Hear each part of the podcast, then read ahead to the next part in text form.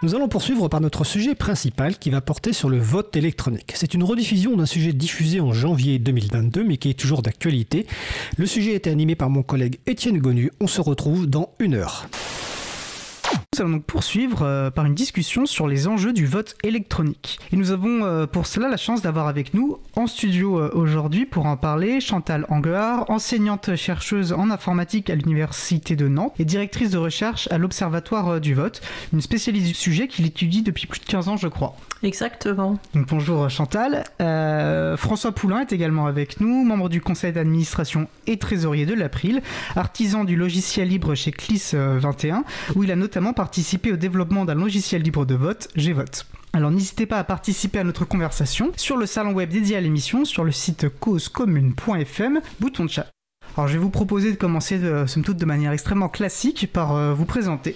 Euh, François, si tu veux bien. Euh, bonjour Étienne. oui, donc moi je suis, informaticien de métier. je suis impliqué à l'April depuis pas mal de temps et puis administrateur.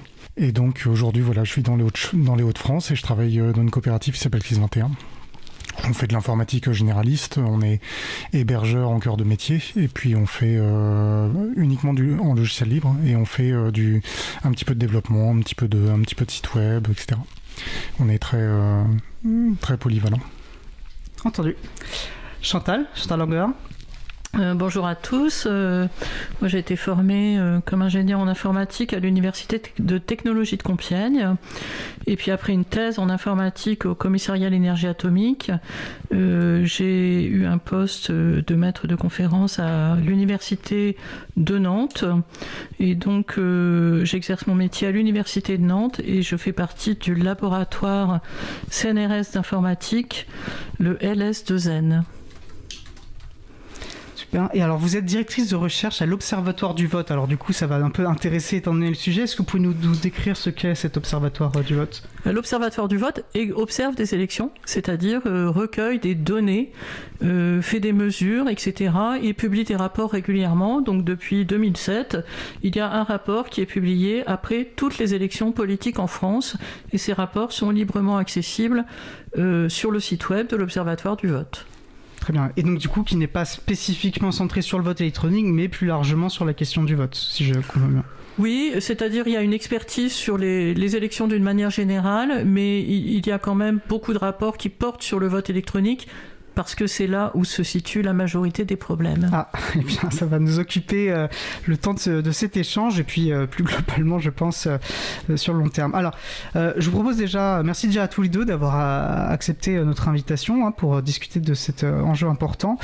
je vous propose déjà de poser aussi comme contexte bah, le vote, c'est quoi? Bah, Déjà, c'est rappeler que ce n'est qu'une méthode de prise de décision collective pour trancher sur un choix. voilà, ça va sur même entre amis pour choisir un restaurant mais plus important pour valider le budget d'une association, désigner euh, un ou une représentante du personnel, ou élire un député, un président, enfin, ou une présidente. Euh. donc effectivement, en fonction de l'objet du vote, les enjeux ne seront pas les mêmes, mais on pourra euh, l'aborder à travers la question sur le vote électronique. Et puis c'est aussi une méthode de prise de décision qui va exister sous plusieurs formes. Alors celle qu'on connaît bien, c'est l'uninominal à deux tours, comme par exemple justement les élections présidentielles et législatives en France. La primaire populaire dont on parle beaucoup euh, en, ce moment, elle, alors qui a recours d'ailleurs à une forme de vote électronique, s'appuie sur le scrutin majoritaire. Euh, on peut aussi citer d'autres, hein, la méthode Condorcet par exemple, euh, etc. Donc bref, c'est pas directement le sujet, même s'il en fait partie, mais il me semblait utile de, replacer aussi ce, contexte dans lequel nous allons parler du vote électronique. voilà, le vote, ce n'est pas que les élections institutionnelles. les élections, ce n'est pas que le vote uninominal à deux tours. Puis d'ailleurs, la démocratie ne s'exprime pas que dans le vote. Donc il faut éviter aussi peut-être ce genre de, de, raccourcis pour mieux, je pense, saisir euh, les enjeux. Alors quoi qu'il en soit, euh, l'élection occupe une place, euh, enfin les élections institutionnelles politiques occupent une place importante dans la vie politique française en 2022 en particulier. Et donc la question du vote électronique apparaît d'autant plus essentielle, d'en comprendre les enjeux et ainsi de suite. Et on va essayer d'y consacrer un temps d'échange.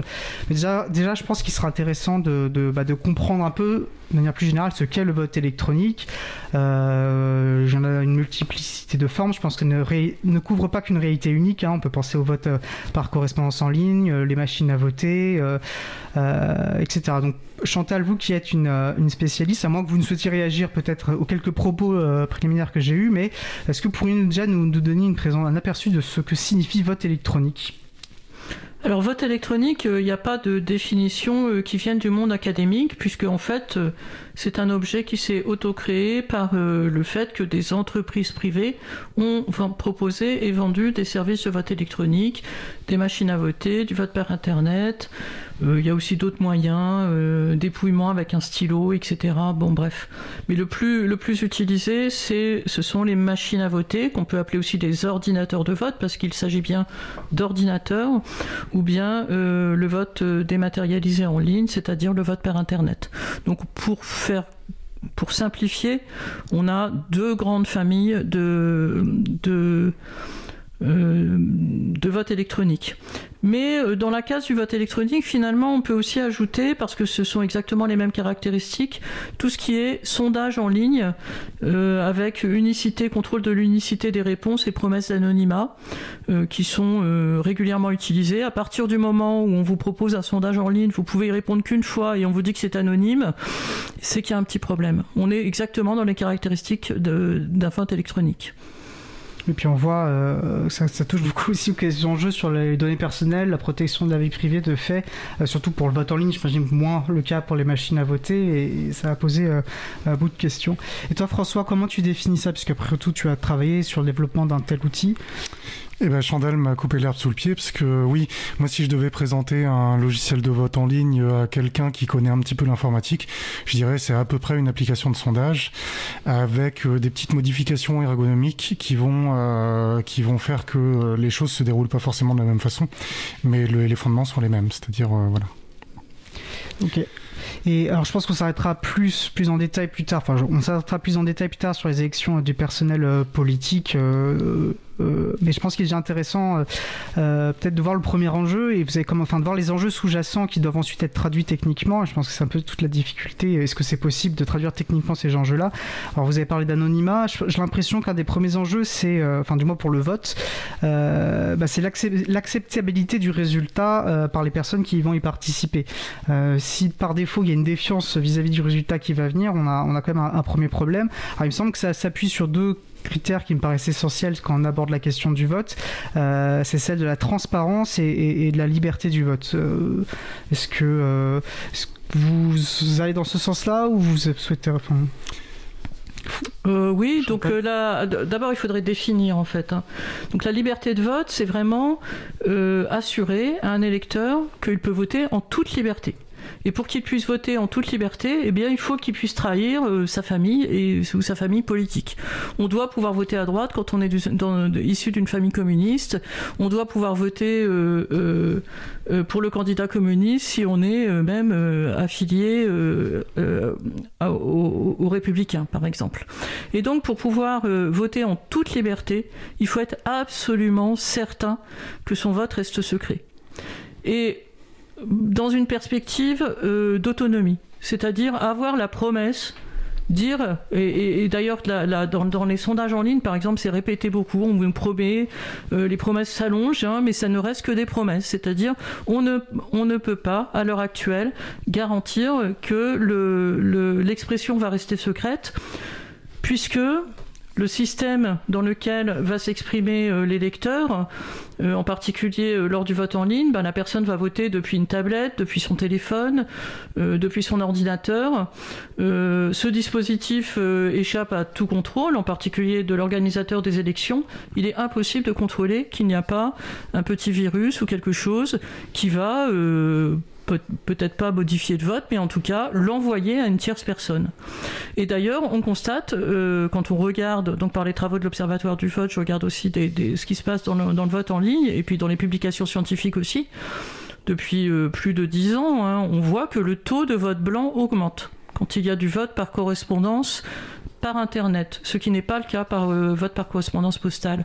Ça veut dire qu'il y a un certain nombre de personnes, euh, d'électeurs, bah, qui qui sont pas tellement sûrs que ça va être euh, que ça va rester secret, et donc ils ne votent pas en toute liberté, et donc ils changent leur vote. Donc ils votent blanc, ou peut-être qu'ils, peut-être aussi qu'ils votent pas pour le candidat euh, de leur choix, mais en tout cas, les, les taux de vote blanc augmentent c'est-à-dire double, triple, etc. Donc déjà, on a l'outil choisi influe sur euh, finalement euh, le vote en lui-même et donc finalement aussi sur le résultat que va produire ce... Bah, l'outil, à partir du moment où l'expression du vote est dématérialisée, ça veut dire que la personne qui vote, elle vote en faisant un geste pour appuyer sur un bouton, par exemple. Ce geste, il est transformé, euh, enfin, il donne une petite impulsion électrique. Cette impulsion électrique, elle est transformée en un codage informatique. Ce codage informatique, il va être transformé à plusieurs reprises. Et puis à la fin, il y a des résultats électoraux qui sont proclamés. Bah, toutes ces transformations, elles ne sont pas observables. Donc là, on est en train de mettre le pied sur euh, les histoires de transparence, mais que j'ai pas encore définies. Et donc euh, finalement, euh, on ne sait pas, on ne peut pas savoir ce qui se passe.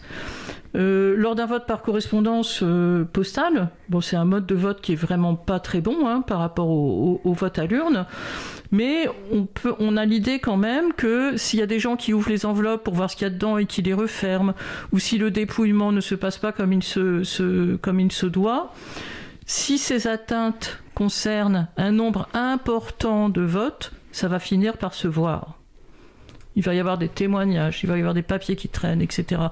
Avec euh, une expression dématérialisée, bah, il n'y a rien à voir. Donc rien ne peut être vu. Donc on ne peut le voir parce que c'est techniquement impossible ou parce que ce sont juste des boîtes noires et qu'il suffirait de pouvoir rendre observable? Bah moi, je ne sais pas voir les électrons qui se déplacent. Et si, si je ne sais pas voir si le codage a été a, modifié le sens du vote. Donc, euh, il me semble qu'on ne peut pas le voir. Effectivement, enfin peut-être euh, peut-être Superman euh, et la kryptonite, je ne sais pas. François, oui, tu souhaites réagir. Quand on, quand on, regarde une, une urne transparente, les, les, les, passants peuvent voir au fil, au fil tout au long du scrutin quelles sont les manipulations faites au niveau, autour de l'urne ou dans l'urne. Et euh, tous les gens qui restent, qui sont pas des passants, qui restent au niveau du bureau de vote, ils peuvent suivre ce qui se passe. En quoi, dans quoi ils doivent avoir confiance euh, pour euh, s'assurer que l'issue du vote euh, ne leur cache rien?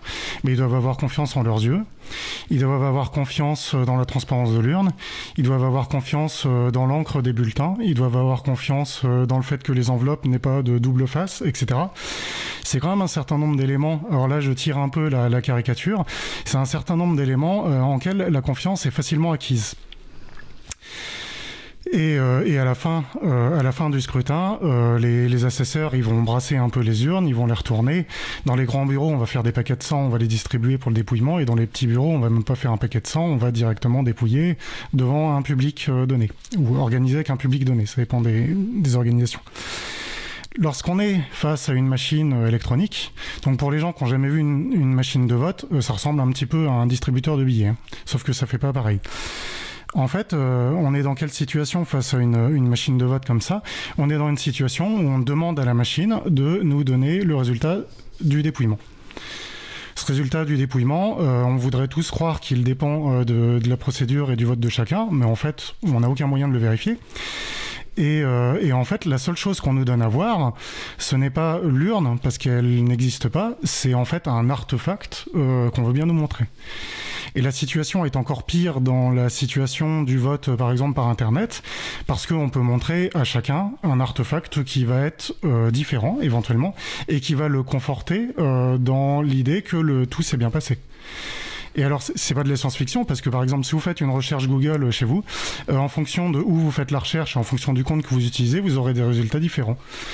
Si vous euh, allez sur euh, votre page Facebook, en fonction de qui vous êtes, vous aurez un résultat différent. Si vous allez, alors là, je donne des exemples très connus, euh, mais c'est pas le problème de Google et de Facebook. Si vous allez sur mes impôts, en fonction de qui vous êtes, vous aurez un résultat différent. Bref, présenter des résultats différents en fonction de qui se connecte ou en fonction de ce qu'on imagine de qui se connecte, c'est la façon normale de faire des choses sur Internet. Et donc, à partir du moment-là, ça crée quand même de, de vraies interrogations sur qu'est-ce qui est donné à voir euh, aux scrutateurs qui voudraient surveiller le scrutin. Et euh, aujourd'hui, on n'a pas de magie technologique ou de magie cryptographique ou de n'importe quoi qui donne des garanties suffisantes euh, et encore moins compréhensibles par tous. Ça, c'est vraiment le, nerf de, du problème, le nœud du problème à ce sujet. Chantal? Oui, François a dit quelque chose de très juste puisqu'il a dit bah, il n'y a pas d'urne. effectivement, il n'y a pas d'urne quand il y a du vote électronique il y a la représentation électronique d'une urne, ce qui est complètement différent. cette différence entre la réalité et la représentation, elle est fondamentale. Et on a, euh, ça a déjà été pensé dans, le passé. Euh, peut-être que vous connaissez euh, le célèbre tableau, de Magritte qui s'appelle Ceci n'est pas une pipe. Au moins, quand j'avais 12 ans, je ne le comprenais pas, ce tableau. il représente une pipe avec tous ses détails et en dessous, il est écrit avec des caractères décollés ceci n'est pas une pipe. Et puis j'ai compris plus tard, bah oui, c'est pas une pipe, je peux pas fumer de tabac avec. En revanche, je peux rouler le tableau, alors que si je roule une pipe, elle va être cassée. Et là, on a une espèce de tour de passe-passe dans notre cerveau qui est fait, puisque euh, on a des documents, y compris des documents officiels, des lois, etc., qui parlent d'une urne électronique. Par exemple, les membres du bureau de vote doivent vérifier que l'urne électronique est vide. Mais cette phrase, elle n'a aucun sens en fait, puisqu'il n'y a pas d'urne il y a une représentation d'une urne. Donc c'est pas du tout la pas du tout la même chose. Et par exemple une urne, effectivement, on peut pas ajouter des bulletins en plus de ceux des bulletins ou changer les bulletins des électeurs sans que ça se voit. Alors que par l'électronique, plus comment dire, euh, tous les tous les votes, toutes les expressions des votes sont transformées à plusieurs reprises sans que quiconque puisse s'assurer qu'à la fin ça retombe sur ses pieds. Donc on a, c'est tellement énorme finalement qu'on n'arrive plus à le voir et les mots nous, nous, nous trahissent quelque part. Et d'ailleurs le tableau de Magritte, euh, ceci n'est pas une pipe, il s'appelle la trahison des images. Et on, voilà, les, artistes sont forts quand même pour nous faire comprendre des choses. Donc on peut entendre cette leçon de Magritte. La représentation d'une urne électronique n'a absolument pas les propriétés d'une urne électronique, puisque ce qui est dedans peut être modifié sans qu'on le. Euh, une définition d'une urne, une vraie urne, bah, on peut la lire dans le dictionnaire. Hein. c'est une boîte dans laquelle il y a une seule ouverture. Mais euh, on n'a pas du tout ça avec ce qui est appelé urne électronique. Donc du coup, si j'essaie moi de mettre des mots de non-informaticien pour bien comprendre, et elle me semble important, parce que vous l'avez dit d'ailleurs, cette question de la représentation, effectivement, une urne va contenir un certain nombre unique euh, de votes, alors qu'une machine, un ordinateur va nous transmettre, va stocker une information. Donc l'information, ça peut être il n'y a pas de vote. Elle va ensuite, des informations vont passer et elle va non pas contenir des votes, mais simplement une information sur un nombre qui aurait dedans, sur qu'est-ce que serait le résultat mais à l'intérieur, il n'y a pas d'intérieur. Finalement, elle ne fait que reproduire une information qui peut être il y a X votes pour X personnes, mais ce n'est pas, euh, voilà, on peut pas effectivement, euh, il n'y a pas de vote physique, il n'y a pas de vote quantifiable réellement. On n'a pas du tout les garanties qu'apporte l'objet physique urne, et on a la même chose sur le bulletin. Par exemple, un bulletin, François l'a très bien dit, les bulletins qui sont comptés le soir lors du dépouillement, ce sont les mêmes, exactement les mêmes, qui ont été mis par les électeurs dans leur enveloppe et ensuite dans, le, dans, le, dans, dans, une vraie urne. Bah, avec le vote électronique, ils ont juste fait un geste qui a été transformé, retransformé, encore retransformé. Donc tout cela, alors à, la fin, on peut dire aux électeurs, bah, soyez confiants, euh, c'est bien votre vote euh, qui est euh, arrivé chez nous et on va bien le compter. Mais quelque part, on a une infantilisation finalement des électeurs. Les électeurs qui, sont en position de contrôler la régularité des élections lorsqu'il y a des vrais bulletins, des urnes, etc., qui peuvent voir les atteintes, qui peuvent les dénoncer, qui peuvent les compter, qui peuvent en apporter témoignage, eh bien là, ils ne peuvent que acquiescer, puisque finalement, toutes ces transformations qui sont euh, générales, tout est transformé tout le temps, elles ne peuvent pas être observées. Et donc, il est impossible de s'en plaindre. En fait, par la technicité, on est dépossédé finalement euh, de cet outil de décision euh, collective. Parce moi, j'ai pas de formation, mais sans formation, je peux lire. Bah, appris à lire. voilà, mais j'ai cette formation-là qu'a la majorité de la population de savoir lire.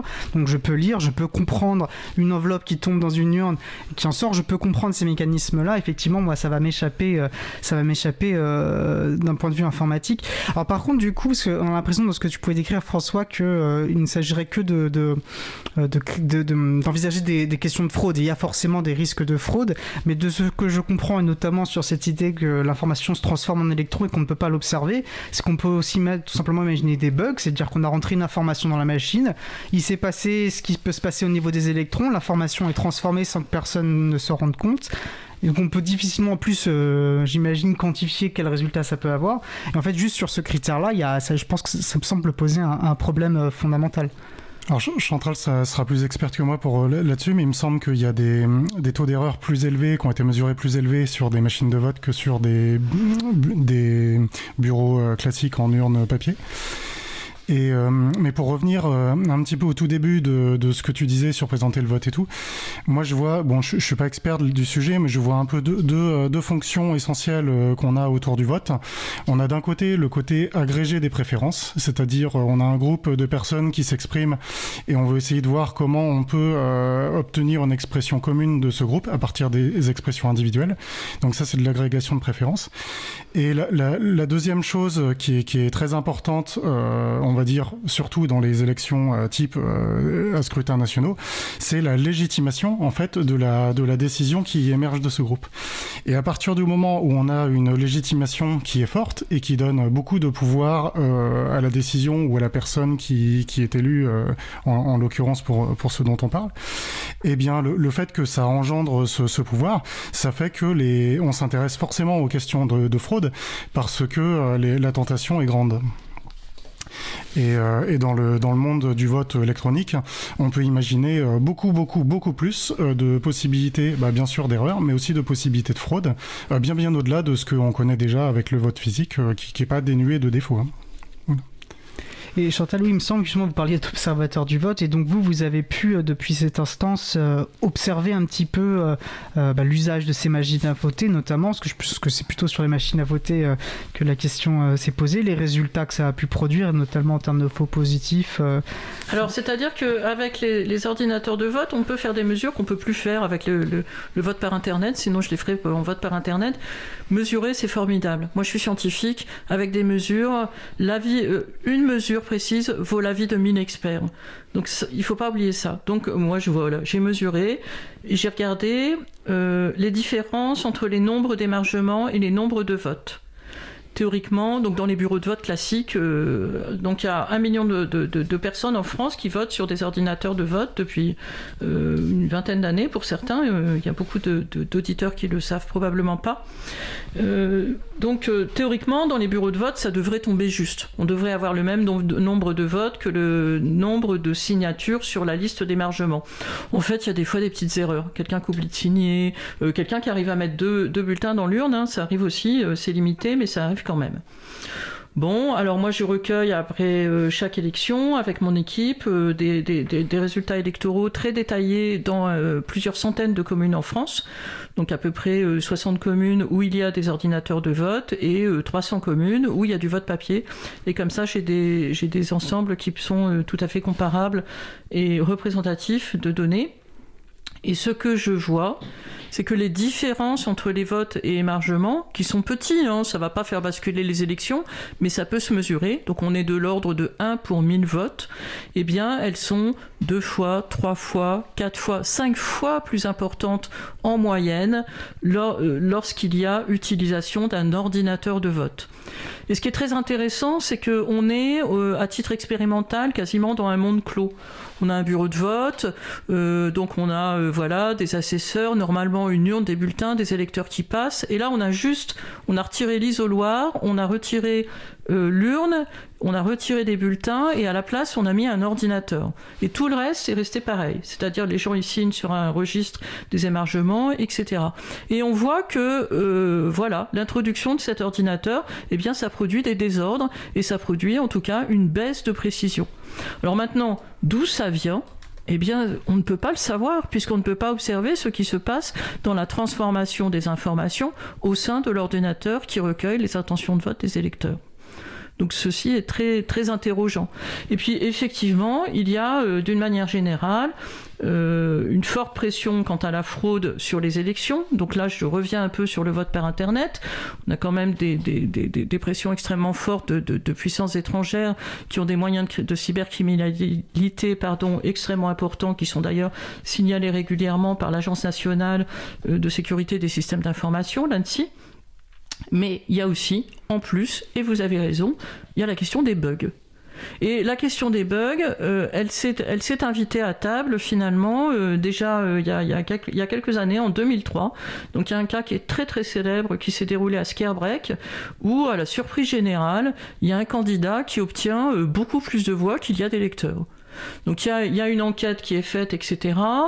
Et euh, à l'époque, on ne connaît pas depuis très, très, depuis très longtemps la possibilité euh, du rayonnement solaire d'aller modifier euh, spontanément la position d'un bit d'information.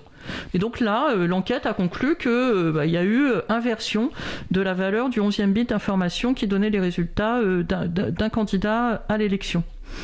Euh, donc voilà, on a un électron, bah, c'est tout petit, c'est fragile, euh, il peut lui arriver des aventures en, chemin. Et euh, maintenant que tout le monde a des ordinateurs, allez, je généralise et c'est pas bien. Beaucoup de gens ont des ordinateurs sous la forme d'un téléphone qu'ils ont avec eux, mais qui est un ordinateur en fait. Bah, on voit bien que bah, des fois ça marche et puis, et puis ça marche plus et puis ça se remet à marcher et puis on sait pas toujours bien pourquoi, on sait pas toujours ce qui se passe. Alors, ces problèmes de, de, bugs dus à des rayonnements euh, euh, euh, solaires, par exemple, sont en plus accrus avec la miniaturisation des, des, composants électroniques. Donc, c'est un vrai problème qui est très très pris au sérieux. C'est-à-dire en, en, aéronautique, par exemple, dans, les, dans les avions, il y a des paires comme ça de process qui se mettent en panne au fur et à mesure si jamais elles ne donnent pas le bon résultat. Il y a jusqu'à 8 ou 10 ordinateurs pour une seule tâche sur les Airbus, par exemple. Donc, il y en a deux qui donnent pas le même résultat, ils se mettent en panne, il y en a deux autres qui prennent le relais, et pendant que les relais sont pris, ça permet aux ordinateurs qui ont été euh, euh, peut-être détectés en panne de rebooter ça leur permet d'avoir le temps de redémarrer. Et donc sur les Airbus, il y a jusqu'à 10 paires hein, qui prennent un relais. Parce que comme les avions volent en hauteur, bah, effectivement, il y a plus d'erreurs. Il y, a, plus de rayonnement. Donc voilà, je suis parti un petit peu loin, mais c'est bien de voyager aussi. Euh, quand, on, quand on compare euh, euh, l'information portée par des électrons avec un, bulletin en papier, bah, le bulletin en papier, si jamais il était détruit, bah, on verrait qu'il a été détruit, par exemple. C'est pertinent, mais je pense que ça permet euh, juste de, de, lever ce qui me semble un, point essentiel, qu'en fait rejoint euh, ce que François évoquait sur la confiance.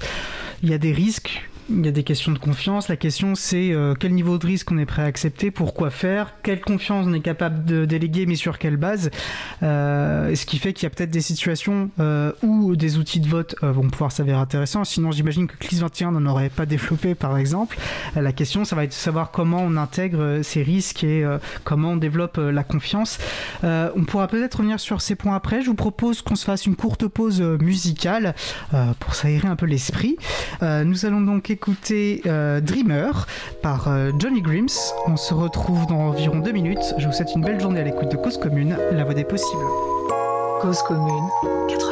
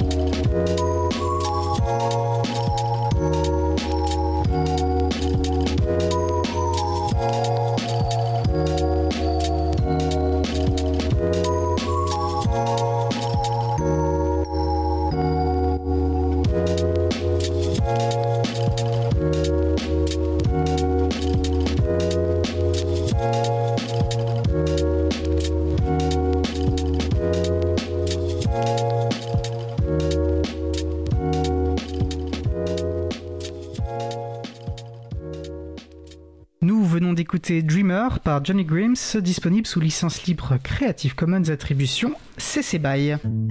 Retrouvez toutes les musiques diffusées au cours des émissions sur causecommune.fm et sur libreavoue.org.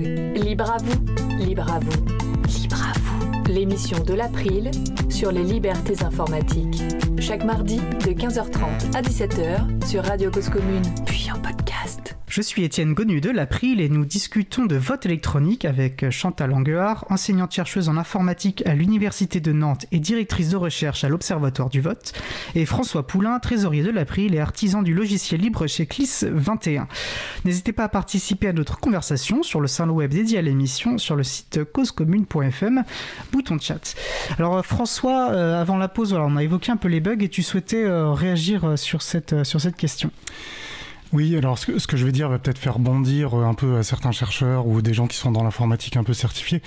Mais ce qu'il faut bien comprendre pour le, pour le public, c'est que dans la très très grande majorité des cas, euh, mettre de l'informatique, ça veut dire mettre des bugs aussi. Hein. Il y, a, y a des bugs à tous les niveaux. Il y a des bugs dans la machine, il y a des bugs dans le code, il y a des bugs dans la façon dont les gens pensent les systèmes, il y a des bugs partout.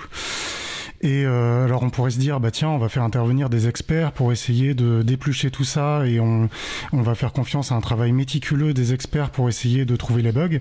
Et c'est des choses qu'on fait dans des domaines, on parle d'aéronautique, on parle de choses comme ça. Malgré ça, les bugs subsistent. Hein. On a des bugs qui parfois coûtent très cher à des gens. On a déjà fait exploser Ariane avec euh, des bugs. On a déjà raté des envois de robots sur Mars avec des bugs, etc. Donc, euh, malgré tous les efforts qu'on peut déployer à des niveaux très, euh, très méticuleux et très élevés, les bugs subsistent. Et puis on pourrait se dire, bah tiens, on va demander à une machine qui est très méticuleuse d'éplucher un peu ce qu'il y a dans la machine pour vérifier s'il n'y a pas de problème. Et en fait, en général, ça marche pas. Euh, euh, C'est-à-dire que les, les, les machines ne, ne, savent pas se comprendre elles-mêmes, hein, pour le dire vite. Donc voilà un petit peu dans la problématique des bugs. Ce qui fait que, sauf cas très particuliers, il y a quand même des domaines où, les, où il y a des gens qui font des choses géniales, mais sauf cas particulier, mettre de l'informatique, c'est rajouter des bugs dans les systèmes. Et ça s'applique à tout, ça s'applique à la fermeture des guichets pour les remplacer par des robots, ça s'applique à la fermeture des bureaux de vote pour les remplacer par des robots, ça s'applique à tous les domaines où on veut mettre des robots à la place des gens.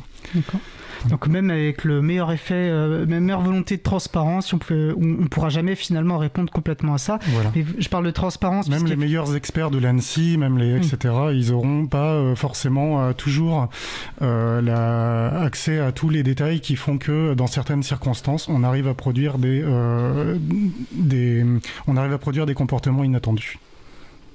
Oui, l'entropie, quoi. Euh, oui, donc Chantal, vous avez évoqué un de ces deux, en, deux piliers, enfin deux enjeux fondamentaux, notamment celui de la transparence, qui donc du coup ne, finalement ne peut pas répondre à tout. Et bien vous souhaitiez, voilà, je le définir, donc euh, peut-être je peux vous rendre la parole sur ce, sur ce point. Oui, parce que souvent on dit qu'il faut des élections transparentes, mais on ne dit jamais ce que ça veut dire vraiment. Tout à fait. Alors en fait, des élections transparentes, euh, ça signifie que il faut être à peu près certain que les résultats électoraux qui sont proclamés euh, correspondent euh, à ce qui a été voté par les électeurs, que les électeurs ont voté librement, que l'anonymat a été respecté, etc. En fait, que toutes les caractéristiques d'un vote démocratique euh, soient respectées. Et euh, ceci veut dire qu'il faut aller jusqu'au bout, c'est-à-dire que au cas où c'est pas respecté, il faut pouvoir aller s'en plaindre devant un juge et que le juge puisse annuler l'élection euh, si le juge euh, nécessaire. Alors pour cela, il y, a y y a tout un tas de, de conditions à respecter, c'est-à-dire d'abord, il faut voir les atteintes, que ce soit des atteintes à la sincérité, c'est-à-dire des bulletins qui seraient modifiés, le sens du bulletin serait modifié, des atteintes à la liberté de vote, des atteintes à l'anonymat, la, etc. Il faut pouvoir estimer le nombre de voix qui sont impactées. S'il y a trois voix qui sont impactées sur 1000 alors qu'il y a un grand écart entre les candidats, bah, ça change rien. Euh, si s'il si y a 300 voix qui sont impactées, c'est complètement différent. Et le juge, il a besoin de savoir exactement combien il y a de voix impactées. Le juge ne fait pas de statistiques, il ne fait pas d'estimation. Le juge, il veut avoir des preuves et des témoignages concernant des voix précisément. Et une fois que ces preuves et témoignages sont entre ses mains, qu'il a une estimation du nombre de voix impactées, il va pouvoir éventuellement décider d'annuler une partie ou bien euh, toute l'élection. Et c'est ça la transparence. Sinon, euh, si on peut constater des choses, parce qu'il y, a, des essais, il y, a des, développements, par exemple, de systèmes de vote électronique qui sont dits vérifiables. Mais en fait, euh, ça ne permet pas, il n'y a pas d'opérance juridique. Donc ça sert à rien que l'électeur puisse aller vérifier si son euh, bulletin a été changé ou pas, parce que d'abord, il pourra pas vraiment le faire. Et puis en plus, il pourra pas, si jamais son vote a été modifié, il pourra pas prouver que c'était pas ça qu'il avait joué. Enfin, donc c'est, ça, ça, ne fonctionne pas. Et puis en revanche, avec l'électronique, on pourrait améliorer la transparence d'une manière extrêmement facile, peu coûteuse, et pourtant c'est pas fait. Par exemple, moi je suis toujours étonné de la difficulté que rencontre l'Observatoire du vote pour euh, aller chercher des résultats électoraux détaillés avec le nombre d'émargements, avec le nombre de votes, etc. après les élections. Il y a un certain nombre de mairies qui les publient sur leur site web d'une manière, euh, enfin qui le font très très bien, mais c'est l'exception. Et il y a des mairies à qui, euh, même quand la demande de communication des procès-verbaux, de résultats électoraux sont faites pendant la durée du contentieux électoral, où ils devraient les fournir, et neuf mois après, on court toujours après. Donc ça, c'est quand même un, vrai problème de, dire euh, on va améliorer les élections avec du vote électronique, et en fait, ça n'améliore rien du tout. Ça ouvre sur des bugs, euh, ce n'est pas transparent, et d'avoir quelque chose de facile à faire, qu'on pourrait faire sans beaucoup de frais, mais ce n'est pas un marché, donc euh, ça n'intéresse pas grand monde de le faire. Donc quelque chose qui pourrait être facile à faire par les mairies et qui n'est absolument pas fait. Euh, donc voilà, on, sent qu'il y, a des tensions et que derrière, en fait, euh, ce mouvement vers le vote électronique, bah, il y a des entreprises euh, qui cherchent à placer leurs produits. En fait, vous devancez ma, ma question suivante, c'est du coup pourquoi est-ce qu'on s'est lancé dans cette aventure de mettre du vote électronique un peu partout, que ce soit... Alors il y a des explications, notamment pour le vote à distance, en période de pandémie, on peut nous expliquer des choses, alors qu'on a bien vu toutes les problématiques que ça peut avoir, mais pourquoi déjà avoir installé des machines à voter partout? Bah, le vote électronique, il apparaît euh, bien avant la pandémie. Hein. il apparaît en 2000. Euh, il y a même des machines à voter. Au départ, les machines à voter, ce sont des machines mécaniques qui apparaissent en France par une loi de 1969, euh, juste après 1968. Il y a, a peut-être l'idée derrière ça l'idée de... Alors d'abord, il y a un marché qui s'ouvre, c'est-à-dire il y a de l'argent à faire, et puis en plus c'est de l'argent public euh, pour les élections. Et puis il y a peut-être l'idée euh, que le, les électeurs finalement sont perçus comme un danger, hein, parce que le vote électronique, c'est les électeurs sont écartés du dépouillement, par exemple, sont écartés du contrôle des élections. Or, bah, quand on regarde quels sont les cas de fraude, c'est pas les électeurs généralement qui fraudent, ce sont plutôt les candidats ou bien les, amis des candidats. Donc on, a, on a une espèce de défiance comme ça. Puis en même temps, on a un énorme problème, c'est qu'on a un corps législatif bah, qui comprend rien à l'informatique, qui n'est pas formé à l'informatique et qui donc euh, bah, entérine des textes comme par exemple le bureau de vote doit vérifier que l'urne électronique est vide, bah, qui n'ont aucun sens. Donc on, c'est difficile parce qu'on a des textes maintenant qui sont des espèces de textes de fiction. On est sur une fiction, sur des montages euh, qui n'ont pas de réalité concrète. Comment aller se plaindre euh, que quelque chose qui n'existe pas euh, n'était vide ou pas? Enfin, ça commence à, être compliqué. Et vous voyez bien que donc on ne peut on ne peut plus faire annuler les élections. Et c'est un argument de vente euh, des, euh, des industriels du vote électronique. Ils disent ça, marche bien, la preuve, il n'y a pas de contentieux électoraux. Bah oui, il n'y a pas de contentieux électoraux parce qu'il est impossible d'apporter quoi que ce soit devant un juge. Donc en fait, le, le, le, vote électronique a invisibilisé, invisibilisé pardon, un certain nombre d'atteintes possibles euh, au, à l'anonymat, au secret du vote, euh, à la sincérité des élections, etc. Je suis Et en fait, ça m'évoque ce que François évoquait sur la, ce qui est censé être l'intérêt du vote, qui est de créer de la légitimité, et de légitimation dans, dans, les projets politiques. Et là, on voit justement mm. comment ça se heurte aussi à ça, parce qu'on on infantilise, en fait, pour reprendre votre terme, les électeurs et les électrices, et les citoyens et les citoyennes, qui sont finalement dépossédés de ce qui est déjà censé, et c'est discutable, être leur expression politique unique. Et euh, voilà. Donc, mais François, tu souhaitais réagir Oui, moi, moi j'ai fait, fait mes études à Brest au début des années 2000, commune qui a très tôt adopter en fait le, vote, les machines de vote. Et donc, bon, à l'époque, moi, je votais pas à Brest, j'habitais la campagne voisinante, mais il y avait quand même toute une, toute une publicité qui était faite autour de ça. Et donc, il y avait tout un tas d'arguments que, que, je juge un peu naïf avec du recul. Moi, le jeune adulte que j'étais n'a pas. c'est pareil, j'étais naïf vis-à-vis de la question, donc ça ne m'a pas semblé exotique. Mais on disait, bah voilà, ça va, c'est plus moderne, euh, ça, ça va coûter moins cher, ça va mobiliser. Parce qu'il y a une énorme logistique de papier pour organiser des élections nationales, etc. Donc on va dire, on disait, ça va coûter moins cher. On peut penser aussi, il y a souvent l'argument écologique qui est apporté. Hein, on supprime le papier, donc c'est donc c'est écologique parce que tout le monde sait que le papier pollue. Euh, il y avait euh, aussi la question qui demeure pas mal c'est la question de la rapidité des, résultats, parce qu'on est dans une société qui veut euh, qui veut de l'immanence, qui veut qui veut que tout aille vite, et donc on ne tolère pas qu'on s'accorde une heure pour euh, savoir euh, qui sera le prochain président de la République pendant 7 ans ou pendant 5 ans. Donc voilà. Et en fait, ce qui est, ce qui est un peu impressionnant sur ce sujet-là, mais c'est malheureusement c'est pas un sujet, euh, c'est pas unique euh, dans au niveau des débats législatifs et au niveau des débats publics, c'est que la plupart des arguments qui peuvent être euh, de bonne foi sont assez rapidement battus en brèche par l'examen. C'est-à-dire que quand on demande à des gens euh, qui n'ont pas d'intérêt à euh, déployer des machines hein, de vote, et quand on leur demande ce qu'ils en pensent, donc on peut prendre des chercheurs, on peut prendre des citoyens, on peut prendre tout un tas de, de personnes qui vont s'intéresser au sujet et regarder de près, ils disent ça n'a aucun intérêt. Euh, ou alors vraiment tellement à la marge que les risques sont bien trop grands. Et malgré ça, euh, la, plupart des, la plupart des endroits où euh, il y a des élus qui ont voulu imposer des machines de vote, bah, ils ont continué à imposer leur point de vue. Donc ça a été le cas, c'était le cas, je pense à Brest, c'était le cas ici les Moulineaux, qui en, banlieue, enfin en, banlieue de Paris. C'était le, c'était le cas dans, un certain nombre de villes, avec voilà des, des gens qui ont, maintenu le cap. Et puis sous le, sous les gouvernements de, de Sarkozy, hein, entre 2000 entre 2007 et 2012, il y a eu pas mal, pas mal de, à ma connaissance, de, de, comment dire, de, soutien euh, du ministère de l'Intérieur euh, sur ces questions-là. Oui, puis on sait qu'en politique, c'est pas toujours facile de se désavouer, puis on laisse ses habitudes se mettre en place, on questionne plus.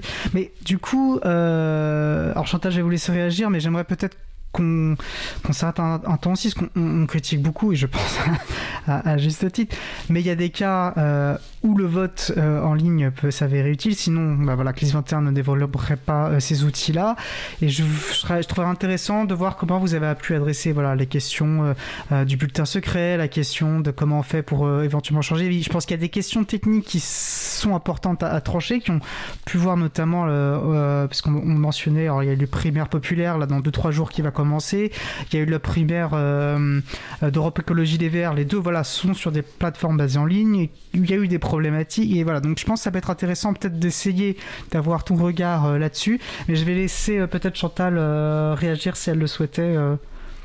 Oui, euh, pour organiser des élections papier, effectivement, il faut mobiliser un certain nombre de savoir-faire, il faut mobiliser des gens, etc. Et j'ai le souvenir, euh, je, ne le date pas, mais qu'il n'y a pas si longtemps, euh, le Parti socialiste avait organisé des grandes primaires papier. Et là, donc il y a un passage au vote électronique. Le premier parti politique à avoir fait des, des élections politiques internes par vote électronique, c'était le RPR ou UMP, enfin je sais plus à quelle époque euh, c'était exactement. Euh, c'est comme ça que M. Sarkozy euh, prend la tête du parti. Et on voit qu'ils sont jamais revenus au vote papier. C'est-à-dire qu'il y a une perte de compétences, on a privatisé cela et on ne sait plus faire en fait. On ne sait plus. Et puis en plus, euh, derrière, il y a peut-être un discours disant Ah là là, mais vous savez, c'est mieux de passer par vote électronique parce que ah, c'est tellement compliqué hein, le vote papier, etc. Et donc, euh, il y a une perte de compétences et ça, c'est grave. En particulier, euh, j'ai vu là du, du, vote électronique se mettre en place dans plus d'une vingtaine d'universités en France. Or, je le sais pour avoir tenu les bureaux de vote à de nombreuses reprises dans les universités, c'est souvent la première fois que les électeurs votent, que des étudiants votent, donc des jeunes électeurs. Et moi, je suis quand même gêné que dans une université, finalement, on leur enseigne par l'exemple euh, bah, qu'il faut surtout pas essayer de contrôler euh, ce qui se passe quand ils votent et de, de, de, de, de nouveau de les infantiliser, c'est alors que les, les, les, étudiants sont tout à fait capables de, de, de dépouiller un vote, etc. Et c'est leur premier, voilà, leur premier vote. C'est comme ça qu'ils apprenaient à voter beaucoup dans les universités. Et malheureusement, nous sommes en train de perdre cela. Et vu le mouvement qu'il y a eu dans les partis politiques et l'impossibilité de revenir en arrière, bah, j'ai bien peur que dans les universités, on se mette à suivre le même chemin. C'est-à-dire alors qu'on a tout à fait des compétences, etc. C'est un lourd travail pour les services. Alors on sent bien que du côté des services, bah, finalement, euh, ne pas avoir à les organiser, c'est probablement un soulagement. Et je le, je le, je le, je, je, le, je le sens bien ça, cela. Mais euh, cela ne me semble pas un bon enseignement à donner euh, aux jeunes qui deviennent des, des, potentiels électeurs. Et on sait que les électeurs, euh, enfin que les jeunes votent de moins en moins. Donc, au contraire, il faut euh, non pas euh, essayer de bâtir un, mur pour se défier des électeurs, mais au contraire impliquer les électeurs dans l'organisation des élections, dans la campagne, dans le dépouillement, etc. C'est comme ça qu'on peut avoir une vie euh, politique assez riche. Je pense que même plus globalement, on est dans une logique en ce moment, peut-être ancienne, on délègue à des experts un peu en permanence. Et je pense qu'au-delà même du vote, c'est tout l'enjeu, c'est de, réapprendre. Et, en fait, je pense que les universités sont un endroit extrêmement important pour ça, euh, aux personnes, euh, d'être euh, leur capacité à agir politiquement directement. Elles n'ont pas besoin d'experts pour agir à leur place, ou elles doivent pouvoir comprendre sur en quoi elles agissent. Donc ça va s'exprimer dans le vote, ou plutôt que de passer par, enfin, euh, devoir comprendre le processus pour en faire partie. Il y a un processus euh, là dans ce cas-là de vote. Si on appuie juste sur bouton, qu'on fait ça à distance, on ne comprend pas ce qui se passe, on est un peu dépossédé de cet acte politique. Ben, on fait confiance à des gens qu'on connaît même pas. Oui, et, et puis là, vous, vous, parlez d'experts, mais sur le vote électronique, il faut bien comprendre que personne ne peut savoir si les votes ont été modifiés ou pas. Des gens qui se vendent comme experts. Voilà. Experts ou pas, hein. c'est pour tout le monde pareil. C'est-à-dire, il y a une impossibilité scientifique démontrée.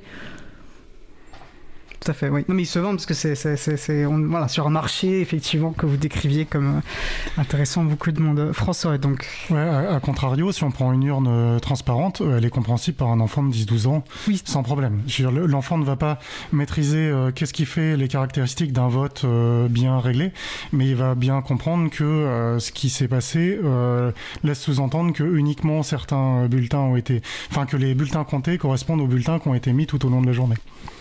Voilà. Donc, oui, je te, je te questionnais donc euh, président parce qu'il y a des situations en l'April par exemple euh, pour euh, la désignation de son conseil d'administration recours mmh. du vote en ligne donc là c'est comme on disait on, on, choisit en fonction des enjeux donc il y a des enjeux au niveau de voilà, l'assemblée générale d'une association ne sont évidemment pas les mêmes donc il y a des situations le recours à des logiciels de vote dans, dans notre cas de logiciel euh, donc à distance, enfin par correspondance sur internet, euh, fait sens. Du moins, c'est pour ça que CLIS 21 développe. Puisque l'April en fait a développé euh, la prise de conscience et la critique euh, de, euh, des machines de vote au moment où c'est apparu, je dirais entre 2000 et 2007 enfin au moment où ça s'est ça c'est ça s'est vraiment mis en place en France euh, parce que ça, ça, ça a pu apparaître avant. Mais euh, mais euh, et donc il y a une position qui, est, qui a émergé. Alors je me rappelle plus bien. Je pense qu'elle a émergé entre 2005 et 2007 sur euh, donc sur le, le, les machines de vote et sur le vote électronique en France et où effectivement euh, on considère que euh, pour des scrutins, on va dire d'envergure nationale, c'est une très mauvaise idée pour, pour tous les sujets, euh, enfin pour toutes les raisons dont on discute depuis le début de l'émission. Mais néanmoins, euh, l'April, c'est aussi une association qui, à cette même période, euh, a pris une envergure, on va dire, nationale, voire internationale, avec des membres répartis euh, maintenant sur quasiment tous les continents. Et on s'est dit, pour faciliter la participation, on va dire, aux âgés des membres, et notamment pour, les, pour donner quitus sur la, bonne gestion de l'assaut, on, a, on s'est mis à organiser nous-mêmes du, vote, du vote en ligne, du vote électronique par Internet avec euh, donc des garanties qu'on qu sait qui sont bien moindres. Et donc on a essayé de, on a essayé de, clarifier entre nous déjà qu'est-ce qui faisait que euh, il nous semblait illégitime de faire du vote en ligne pour des scrutins nationaux et qu'est-ce qui faisait qui nous semblait euh, euh, utile et, et, et pratique euh, et enfin qu'est-ce qui faisait qu'on était séduit par euh, le vote euh, électronique euh, pour euh, pour nos enjeux internes? Voilà et donc, euh, bon, ça, ça menait à des discussions, à une position. Et effectivement, la, la, la, du coup, la, question, une grosse question quand même qui est centrale, c'est sur la question des enjeux de pouvoir qui, euh, qui, euh, qui sont derrière. Et puis, il y a quelque chose, euh, ce que souvent on met derrière les enjeux de pouvoir, mais il y a quelque chose qui, qui se comment dire, qui accompagne ça de mon point de vue, c'est aussi euh, la question de la, du, clivage qui peut y avoir. Euh, c'est-à-dire que quand vous avez une élection qui se joue à, à 48 points contre 52 points, c'est pas la même chose qu'une élection qui se joue à 90 points contre 10 points ou à 98 points contre 2 points. Et donc euh, la, la force de preuve d'un la force de preuve d'un scrutin, elle est aussi liée en fait un petit peu à son résultat. Donc, euh, donc la, alors quand on fait, euh, quand on organise un scrutin euh, en ligne comme ça, la confiance, si on fait le scrutin à type à main levée, eh bien là on peut voir, chacun veut voir ce qui se passe. Donc euh, ça pose d'autres problèmes euh, au niveau de l'anonymat, etc. Mais en tout cas, d'un point de vue de la confiance de ce qui se passe, c'est pas mal. Donc on pourrait imaginer, par exemple, en visio, on fait un vote à main levée. Et euh, bon, jusqu'à récemment, on ne savait pas faire de, la, fake visio. Je pense que dans un avenir proche, on saura très bien le faire. Donc c'est, hum, comment dire, c'est des éléments ça reste des avatars technologiques et ça reste euh, voilà ceci n'est pas une pipe c'est une très bonne image. Mais euh, mais néanmoins on peut quand même avoir un petit peu confiance dans ce qui se passe parce que c'est dynamique parce qu'on reconnaît les gens parce qu'ils parlent parce qu'ils bougent parce qu'on voit lever la main etc euh, donc ça c'est un truc qui, qui qui fait un petit peu une force de une force enfin qui qui qui aide à construire la confiance si on fait un formulaire et qu'on recueille des votes et euh, que derrière euh, quelque chose d'opaque, nous on recueille et qu'on annonce le nombre, c'est quelque chose vers lequel on peut avoir beaucoup moins confiance. Mais on peut quand même suffisamment avoir confiance dans les organisateurs pour dire j'ai pas l'impression que le résultat soit truqué. en particulier si le résultat il dit qu'il y a 90% d'opinions favorables dans un sens parce que pour déconstruire, euh, enfin pour, euh, pour obtenir un résultat contraire, il faudrait extrêmement truquer euh, la, situation. Et donc si on si on truc, en fait une bonne fraude c'est une fraude qui se voit pas. Une fraude qui se voit, ça c'est pas une très bonne fraude. Donc voilà c'est pour ça que la c'est pour ça que la, le score final influe un peu. Et du coup, on s'est mis à faire ça à l'April. Et c'est vrai qu'à titre personnel, euh, comme on était euh, sur des, comme on avait euh, quelques quelques défauts sur des technologies qu'on employait, j'avais réfléchi à la création d'un logiciel qui nous aide à ça. Et c'est un peu de là qu'est venu j'ai voté. Et euh, c'est un projet que j'ai imaginé euh, un peu sur mon temps libre et, euh, et qui restait dans les cartons jusqu'en 2020. Parce que qu'est-ce qui arrive en 2020 Il arrive une pandémie. Et il se trouve que avant 2020, il y avait très peu d'associations qui faisaient du vote en ligne parce que des associations locales, elles ont envie de se regrouper. Une AG, c'est un moment où on a envie de se voir, on a envie de se regrouper, on partage un moment ensemble, c'est sympa. Mais c'était pas, c'est pas forcément le cas des très gros, des très grosses organisations parce que, bah, et voilà, on peut avoir des gens sur différents continents et se voir, c'est pas toujours simple. Ou alors c'est très coûteux, euh, etc. Et donc avant 2020, le, vote, euh, le vote en ligne intéressait assez peu de gens, sauf des très grosses organisations, euh, voilà. Et à partir de 2020, là, il y a eu une grosse demande en fait de plein de, de plein de collectifs pour s'organiser. Et c'est dans ce contexte-là que nous, chez CLIS 21, en fait, on a été, comme on travaille habituellement avec beaucoup d'organisations du monde associatif, on a été sollicité par différentes différentes organisations pour pour organiser ce genre de ce genre de, vote. Et à ce moment-là, ce qu'on a fait avec les 21, c'est que nous, on s'est posé en tiers de confiance. C'est-à-dire que euh, nous, les, euh, on a bien expliqué aux gens quelles étaient les limites du système. On n'a pas essayé de mettre des gadgets technologique qui opacifie encore plus le, système. Nous, on a dit aux gens, vous nous faites confiance, et s'il y a une perte de confiance à un moment, eh ben, on discute et on vous livre, euh, on vous livre euh, tous les détails. vous pourrez, vous pourrez ou pas, vous pourrez soit examiner ce qui se passe, soit euh, enterrer le résultat et dire on recommence une autre procédure. Et, euh, et c'est un petit peu comme ça euh, que, que, que, ça s'est développé. Donc j'ai voté été utilisé par euh, différentes organisations type Ligue de l'enseignement, type, type, type CMEA pour les gens qui connaissent, une, une fédération d'éducation populaire. T'en as reçu il y a, reçu fin d'année dans Libre à vous. Ouais. Et puis bah, bien sûr l'April depuis, depuis alors du coup, je, vois le temps qui avance. Il y a un point qui me semble quand même important à, préciser. Ça faisait partie de la position de l'April que tu évoquais, c'est-à-dire que, euh, et pour résumer en deux mots ce que tu viens de dire, effectivement, euh, là, le, donc j'ai voté est un logiciel libre. Qui va s'inscrire en fait dans tout finalement aussi dans un processus de confiance qui ne se limite pas à l'outil lui-même, mais voilà, qui s'inscrit dans un contexte plus large, qui est à prendre en compte bien sûr. Et donc, donc là, finalement, dans le contexte d'association, tu as donné les raisons de ce qui a pu rendre acceptable le recours du vote en ligne de ce que je comprends, vous pourrez me contredire, l'un comme l'un l'une comme l'autre, vous considérez que pour des élections euh, d'envergure voilà, comme celle de, députés ou du président, euh, ce genre d'outil n'est pas euh, acceptable, n'est pas souhaitable. Et finalement, le fait que ce soit du logiciel libre n'y changerait pas grand-chose en fait, puisque ça ne permettrait pas d'adresser les, critiques que vous avez pu exprimer. Non, mon point de vue en trois mots, c'est quand il y a un enjeu, c'est quand il y a un enjeu fort, c'est inimaginable de faire de, recourir à des machines de vote ou du vote en ligne quand il y a un enjeu nul, c'est imaginable avec les limites euh, qu'on sait.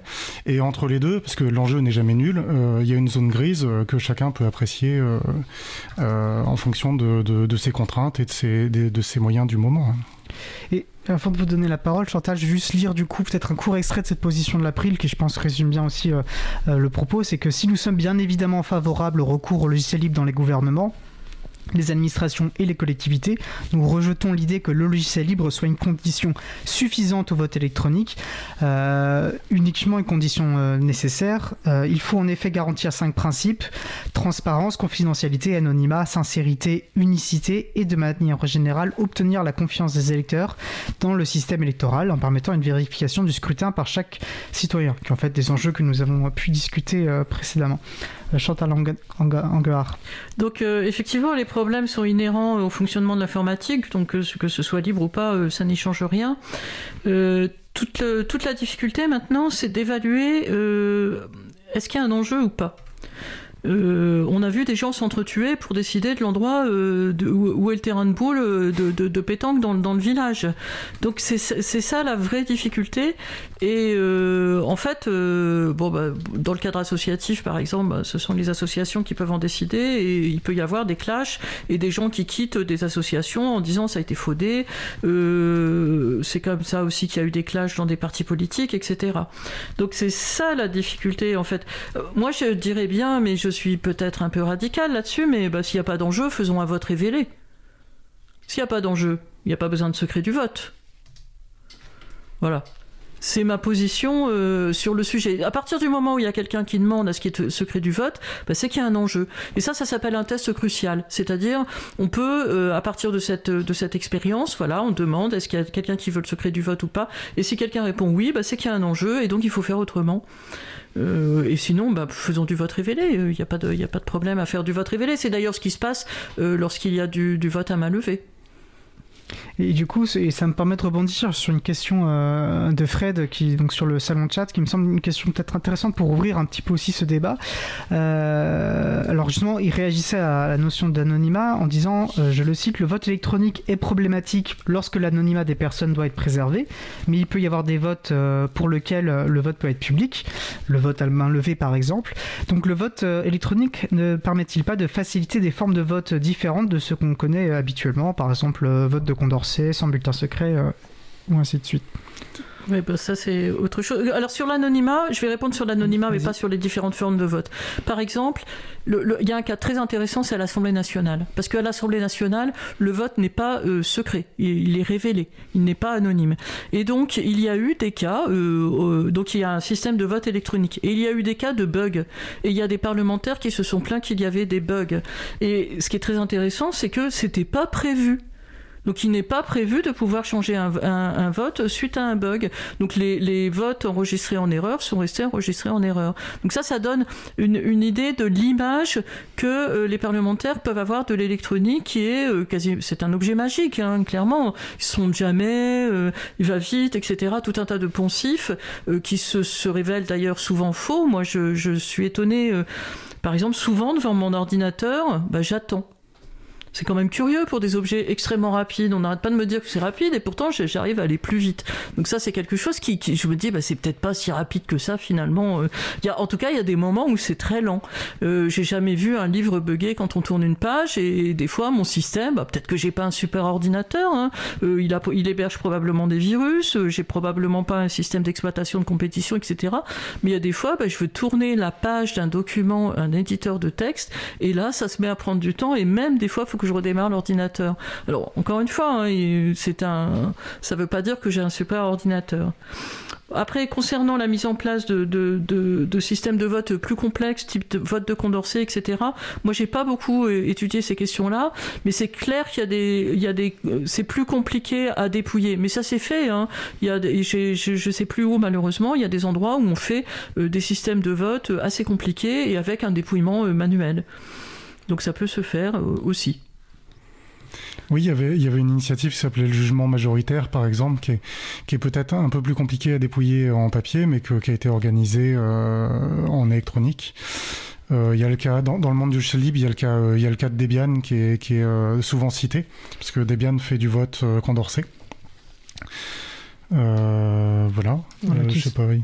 Oui, puis c'est vrai que ces méthodes qui permettent, parce que je pense que l'uninominal à deux tours est plus souvent critiqué pour finalement être proposer des résultats qui ne soient pas forcément représentatifs en vérité des, de ce qui aurait pu produire des, des, des, méthodes plus, plus simples. Il nous reste très très peu de temps. Est-ce que l'un ou les deux souhaiteriez voilà, poser une dernière idée, souligner un point fort qu'il ne faudrait pas oublier? Il nous reste voilà, 1 minute 30 à peu près. Les, les, les votes ont, ont, tous euh, des, petits défauts. Ils peuvent avoir des qualités, peuvent avoir des défauts.